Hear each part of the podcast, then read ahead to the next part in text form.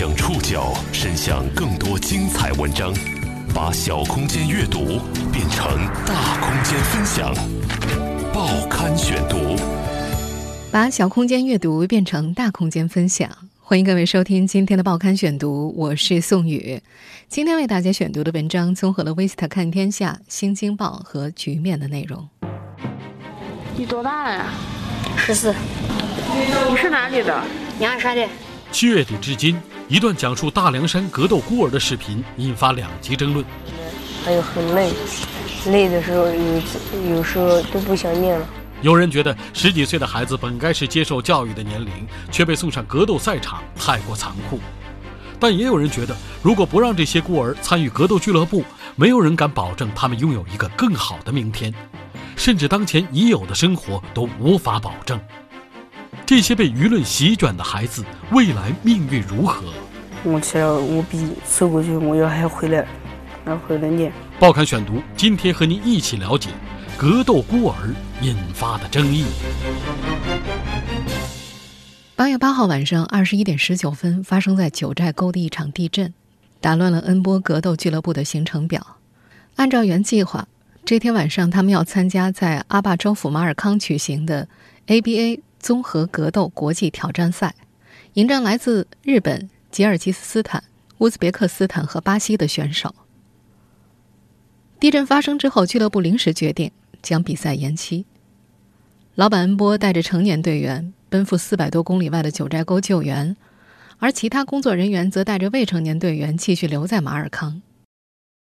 早在赛前一个多月，这座平均海拔三千多米的小城就被恩波和他的格斗队点燃了。几乎每一家福利彩票中心的门口都放着赛事宣传的易拉宝，市中心的 LED 大屏幕上滚动播放着宣传片，就连每个街灯上都挂上了宣传海报。阿坝州旅游局打出的宣传语，给比赛冠上了“世界最高海拔综合格斗赛事”的名头。而就在七月中旬，一段视频刚刚把这个格斗俱乐部推到了风口浪尖。是来自哪里？阳山。嗯，怎么来到这个地方？我奶奶跟我说：“你喜不喜欢念我？”我就说喜欢，然后他就带我过来了。在这段视频当中，两个未成年的孩子在铁笼围起的擂台上缠斗，出拳凶狠，汗流浃背。一场比赛下来，伤口已然见血。视频采访中透露出的信息是：孩子十四岁，来自凉山，爸爸死了，妈妈也走了。视频一出，舆论哗然，格斗孤儿的话题迅速占领了各大媒体的头条。社交网络上对这个群体的关注和讨论也超过了以往任何时候。那段采访视频在网络上蔓延的时候，俱乐部已经从成都大本营来到了阿坝州州府马尔康，很多队员当时也转发了那段视频。接触过这项运动的人，对于铁笼子并不陌生，那是一个对边直径九点一四米、高一点八米的八角笼，拳手戴着拳套，五指分开。在笼中角斗，除了把对手击倒，让他降服，几乎无处可退。它是综合格斗运动 MMA 顶级赛事 UFC 使用的标准器械，也是所有格斗士心中的战场。但是这些队员没有想到，十几岁的孩子在笼子里拳脚相向、缠绕争斗，击中了很多不熟悉这项运动的人们的视觉神经，让大家产生了浓浓的不适感。这边的好吃多了，有牛肉、鸡蛋，在老家的时候只有洋芋。从一个大凉山的孩子嘴巴里说出家里只有洋芋，又引发了无限的悲悯。很快，针对这个俱乐部的质疑声也接踵而至。这些天，“格斗孤儿”四个字频繁登上各大媒体的头条，质疑声接踵而至，俱乐部被扣上了很多帽子：非法收养。利用孤儿牟利，剥夺未成年人受教育权利、人身控制等等。很快就传来消息，凉山民政部门将安排当地未成年人重返学校。但视频中的那些孩子却有不同的想法。报刊选读继续播出：格斗孤儿引发的争议。上过学吗？上上是上过，上了那个，上了一一个星期。一个星期就不上了。村子里像你这种就是说不上学的孩子多吗？不多，就我一个。那为什么你这么特殊呢？因为我交不起学费嘛，然后我就不上了。说话的这位就是视频当中那位吃洋芋的小男孩小武，彝族，来自四川省凉山州布拖县。这个孩子比其他孩子看起来更黑一些，训练的时候汗珠一滴一滴顺着脖子往下流。三年前，奶奶把他送到俱乐部，小武训练的十分刻苦，用心琢磨每个动作。现在他已经是队长了，他的照片高高的挂在训练馆的墙上。双手叉腰，露出六块神奇的腹肌。八月初，面对来访的记者，小武说：“我就说出了一句话，他就放出来了。我说后面干的对我们很好，那些他们都结了。”他很后悔在那次采访里说了很难很累。现在不管外来者怎么问他，他都说不累。他甚至会站起来给记者表演踢脚出拳，有板有眼。你现在是不是担心？你要是说？你训练累了，也会，比如说我们这节目播了以后，也会对你们不好，嗯，是吧？你有这种想法是吧？所以其实你即便比较累，你也不太愿意说你累，是吗？这这真真的没有什么累，只有打工那些，啊，看打工那些那么训练，我们都不算什么，我们都不算什么累。但实际上，他们的教练说，体育项目训练哪有不累的？几个热出了痱子不能够参加训练的孩子坐在场馆门口放风。现场的教练何小慧说：“孩子们休息一般都在馆里，现在他们怕有记者突然闯进来，主动要求在那儿盯着。”八月初的那几天，马尔康的酒店房间越来越紧张，除了看比赛的、旅游的，还有去调查的公安机关、采访的媒体，以及领孩子的家长和政府机构。网上的舆论已经开始慢慢平息了。但是这些孩子的命运却面临被改写的处境。教练何小慧说：“现在孩子们特别怕他接电话，一来电话，孩子们就问他是不是谁又要回家了。”小五不愿意回去，他说：“回老家可能像他们一样吸毒打工，我不想回去。”小五口中的他们是他的父母。毒品伴随了他整个童年。小块的毒品十块二十块，大的一百块。他说到毒品的时候，像提起一件日用品那样漫不经心。他说自己经常把毒品藏起来，因为妈妈犯毒瘾的时候会一直求他。有有一次，我把我把毒品都藏了，他那个他一直求我要，然后就一直求我，然后我就给他，因为我看不下去，他一直记住我很难受的样子。很小的时候，小五的父母就离婚了。爸爸出去打工，就剩他和哥哥在家里，自己做饭、洗衣服。五岁的时候，小五上过一次学，但听不懂汉语，很快就退学了。他哥哥念到五年级也不念了，天天逃课。他觉得那儿教的不好，无心学习。再后来，爸爸为了两个儿子把毒戒了，打工回家的时候会给他们买米买面。爸爸不在的时候，他们就吃洋芋。他说：“洋芋就是土豆，在他们的家乡特里木镇，号称全县马铃薯第一镇。”他还说：“洋芋很好吃。”他现在说着还想吃。讲这些的时候，这个孩子讲得很认真，目光坚定，嗓音粗粝，在他的脸上几乎看不到生活碾压过来的痕迹。直到提起妈妈去世，我妈妈死不是死的，他就说：“他说别人像妈妈一样的吸毒。”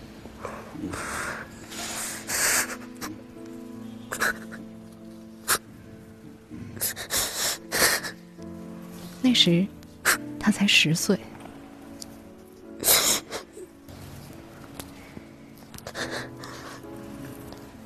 几天前，教练何小慧告诉他，家里可能要把他接回去。听完之后，这个男孩撩起背心，把脸蒙住，在这个挂满荣誉、英雄、勇士标语的地方，他不愿意让别人看见他哭。教练何小慧说：“新闻发了以后，梁山的几个孩子家里承受不住压力，有几个已经接回去了，还有的还在周旋。俱乐部不会强行流水，有监护人来接，把孩子健康平安的送到他们手里。”在和记者聊天的时候，小五一再说自己很喜欢这里，他担心有人跟家里说他在这儿不好，就打电话给爸爸解释。这里很好，我自己最清楚了。这人对我好不好，我就跟他们说。嗯，跟我爸说，我爸说，哦，这个这个这个，我不会答应的，我不会答应。到俱乐部的三年，他没有回过梁山，家里人来看过他几次，春节也在俱乐部过。他觉得，现在回去让别人看到自己弱的方面，会说爸妈离婚这些，会被人欺负，会被看不起。在这些练格斗的梁山孩子身上，人们看到了苦难和恐惧，也看到了斗志和温情，唯一没看到的就是后退。报刊选读继续播出格斗孤儿引发的争议。成都郫县沙溪农副产品批发市场，距离成都市中心三十公里。汽车在白色大棚之间拐来拐去，最终停在一根国旗旗杆下。四个红色的大字很显眼：“恩波格斗俱乐部”的训练馆，在一家冷冻仓库的顶层。馆内四处挂的横幅，一条和平年代更需要崇尚英雄的大字横幅很是显眼。馆内的荣誉室里摆满了奖杯和奖牌。这个夏天，训练馆里空空荡荡的，九十多号人都去马尔康了，厨子也过去了，只剩下管理员宋师傅一个人留着看家。这个俱乐部的老板叫恩波，五十六岁，藏族人。恩波出生在阿坝州黑水县，八岁丧父，有过一段贫穷而绝望的生活。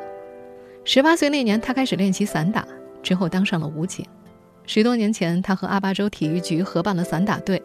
在发现综合格斗，也就是 MMA 更加有前景之后，他派了八个队员去北京学习巴西柔术。之后，他手下的队员开始全面转型练习 MMA，训练基地也陆续转移到了成都。早年在接受《华西都市报》采访的时候，他就提起自己服役期间经常看到一些孩子在山上街边游荡，他就觉得奇怪。正是上学的时候，他们干嘛不上学呢？再一打听，这些孩子大多没有家人照顾，要么是孤儿，要么就是家里太穷了。他说：“之前自己当特警的时候遇到不少案例，有些几岁、十几岁的孩子只会偷窃打架，于是他萌生了帮助这些孩子的想法。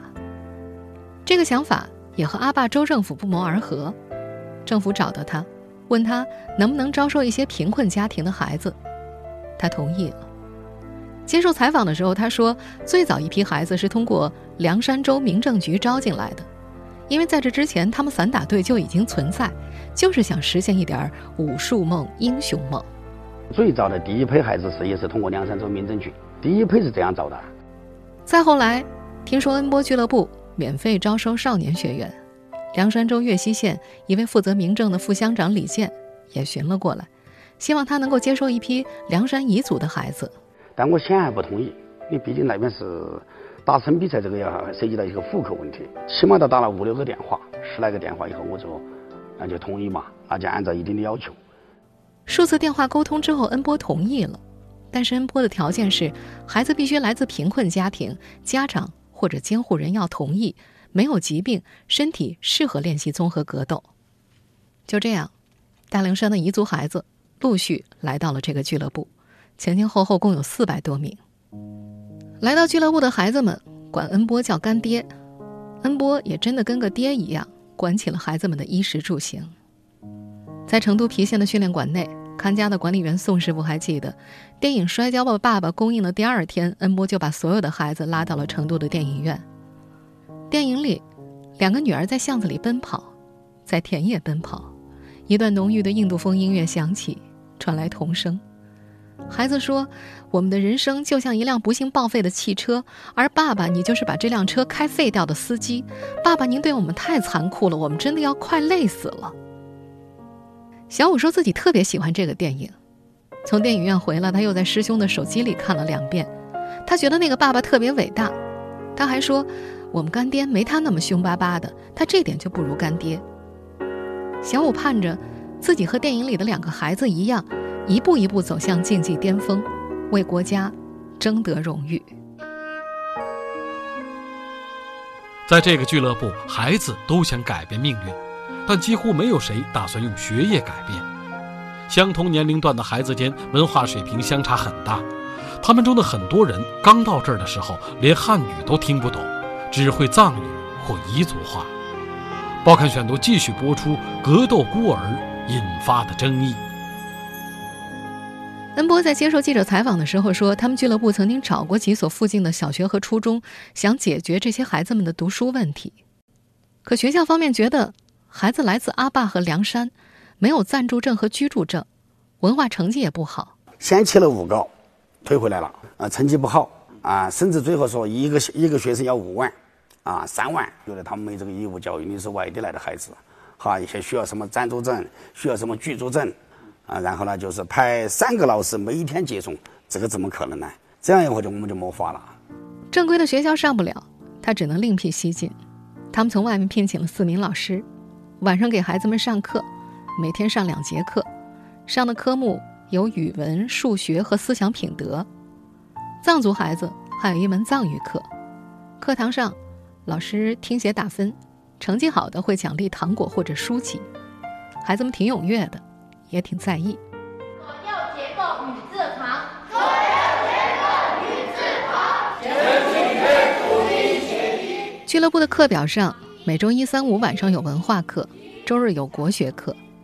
三十七名未成年孩子分成三个班，但上课的时候年龄依然参差不齐。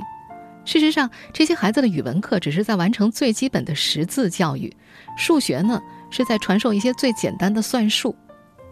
即便是这样，很多失学已久的孩子依然跟不上。他们在看手机上的文字的时候，也经常有些不认识的字。小五说，自己有点不喜欢上课，他说不出来为什么。那些作为成绩好的奖品，棒棒糖、笔、书籍，他从来没得过。他的文化考试一般只有十分、二十分，他的成绩在班上是最低的。显而易见，这些孩子们受到的文化教育远远不够。或许他们在这儿可以学到精湛的格斗技术，但是在文化和知识层面，他们的确和整个社会渐行渐远。但是小五坚持认为他自己应该不会回大凉山了。他说：“奶奶和爸爸都已经同意让他留下，他要实现自己的梦想。”他说自己来练这个就是为了改变命运，实现梦想。在这个俱乐部，关于梦想，所有孩子的答案都是 UFC。无一例外。你想过是以后要做什么吗？打 UFC，哦 Mr. 英语。对。人生人生目标现在确定了没有？确定了。是什么？嗯，就是把好好的把这个念下去，拿到 UFC 的金腰带。十三岁的小勇已经没有机会像小五那样实现梦想。半个多月前，他就已经被俱乐部淘汰了。这次去马尔康看比赛的人里，没有他。这个八月，在阿坝州黑水县的老家，当说到管理员告诉他韧带不行，你回去的时候，小五又有点想哭。他说想念俱乐部，想念小伙伴儿。那时，奶奶站在两米之外看着他，问他理解孙子吗？奶奶摇摇头。小勇则抿起嘴，转过头。眼睛望向远处的大山，他曾经从这儿离开去了成都，问他是不是不想再回来，孩子点头嗯了一下，但是，他还是回来了。和记者聊天的时候，小勇自始至终都没有笑过一次。这个小男孩说：“不想笑，没什么好开心的。”小勇的同乡，十二岁的拉波也在俱乐部。这个目前还在学拼音的男孩是七岁的时候去的，今年已经是第五个年头了。在拉波的老家，邻居指着他奶奶家简陋的木门说：“嘿，他爸爸出家了，妈妈改嫁又生了娃娃，不住这儿了。”在海拔两千四百米的小县城里，拉波的姐姐说：“爸爸出家的时候，弟弟一岁，他三岁，弟弟是被奶奶送去俱乐部的。”十四公里之外的一座古寺里，拉波的父亲正在念经。他不愿意再提起儿子的事情，说已经十多年没有回家了。前些天警察来找他的时候，他也是这样回复的。拉波的姐姐在县中学读初二，十四岁的小女孩说：“如果中考能够拿四百多分的话，她想去汶川或者马尔康读高中。”姐姐还说，弟弟不喜欢读书，喜欢打拳。妈妈想他的时候会经常哭，每年只去看弟弟一次，因为上面有个外婆病着，他们走不开。原凉山州布拖县沙鹿乡中心学校的校长米瑟尔莎说：“这边孤儿有很多呀，还有些听不懂汉语，也不会去申请，他们属于隐孤儿。”米瑟尔莎所在的学校曾经办过孤儿班，对当地孤儿的情况算是有所了解。在这位校长看来，如果说孩子在俱乐部学习格斗，也算多一条出路。不当运动员的话，可以去当兵，至少能够当个保安嘛。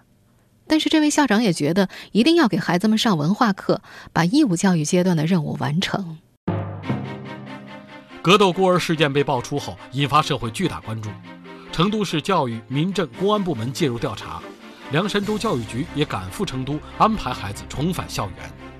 要不要将孩子接回大凉山去，成了大众热议的话题。报刊选读继续播出格斗孤儿引发的争议。格斗孤儿的事件发酵之后，成都市民政局在接受《北京青年报》采访时表示，目前当地的公安部门已经介入调查，民政部门会根据调查结果再进一步确定救助的措施。成都市公安局指挥中心则表示，目前相关部门正在开展相应的工作。成都教育局宣教处的工作人员也表示，教育部门无权干涉格斗俱乐部，应该由民政方面来调查。因为孩子来自凉山，如果违反义务教育规定，应该由凉山州教育部门去追究相关责任。他们同时还表示，如果孩子需要在成都上学，需要办理居住证等相关手续，符合条件的可以入学。恩博俱乐部有三十七名孩子，来自大凉山的有十八位。风波爆发的这几天，有些孩子已经被陆续接走了。这些孩子来到这儿的时候，普遍都营养不良，在这儿，他们能吃上牛肉、鸡蛋、牛奶。对于孩子们来说，这儿和家里相比是两个世界。他们很多人都说不想回家，如果大凉山还算他们的家的话。有些孩子自从来到这里就没有回去过，包括春节和彝族的火把节，他们的亲属一年会过来看望上一两次。有些家长来看孩子的时候，还让俱乐部报销往返的路费。在这个俱乐部，这些年幼的孩子们训练都很刻苦，有些是出于爱好、喜欢，还有一些是担心训练跟不上会被淘汰。对他们来说，淘汰就意味着要回去，回大凉山。别人练完了都回去了，你还在这里练？那就不要给这个忍的下不下不下去了，忍的压不下去还要回家说。会淘汰回去吗？还是什么？好呀，淘汰回去，不行回去。在接受采访的时候，不少孩子反复的强调不愿意回去，不愿意被淘汰。在提到在格斗俱乐部的生活的时候，他们一直很坚定。我只要我比走过去，我要还要回来，要回来念。还要回来？嗯，等他们走了，然后我就自己自己给爸爸要个车费，然后我自己又回来。听到这些孩子的声音，有些疑问会在心头盘旋：把他们送回梁山去接受教育，是不是这些孩子的唯一出路？作为事件的主角，这些未成年人的声音，该不该被考虑在内？他们缺失的文化教育，该怎么被补上？在接受《新京报》采访的时候，说到有些梁山的孩子要回去了，恩波说自己心里很难受，唉，很难受，真的很难受。毕竟两年了，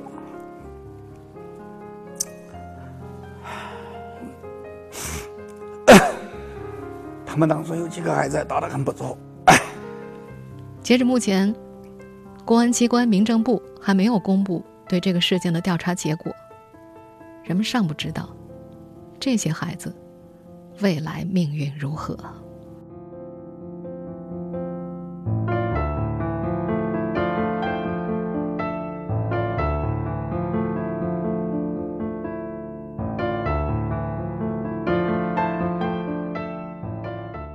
我是宋宇，感谢各位的收听。今天节目内容综合了《Vista 看天下》。新京报和局面的内容。收听前复播，您可以关注“报刊选读”的公众微信号，宋宇的报刊选读，或者登录在南京网易云音乐。我们下期节目时间再见。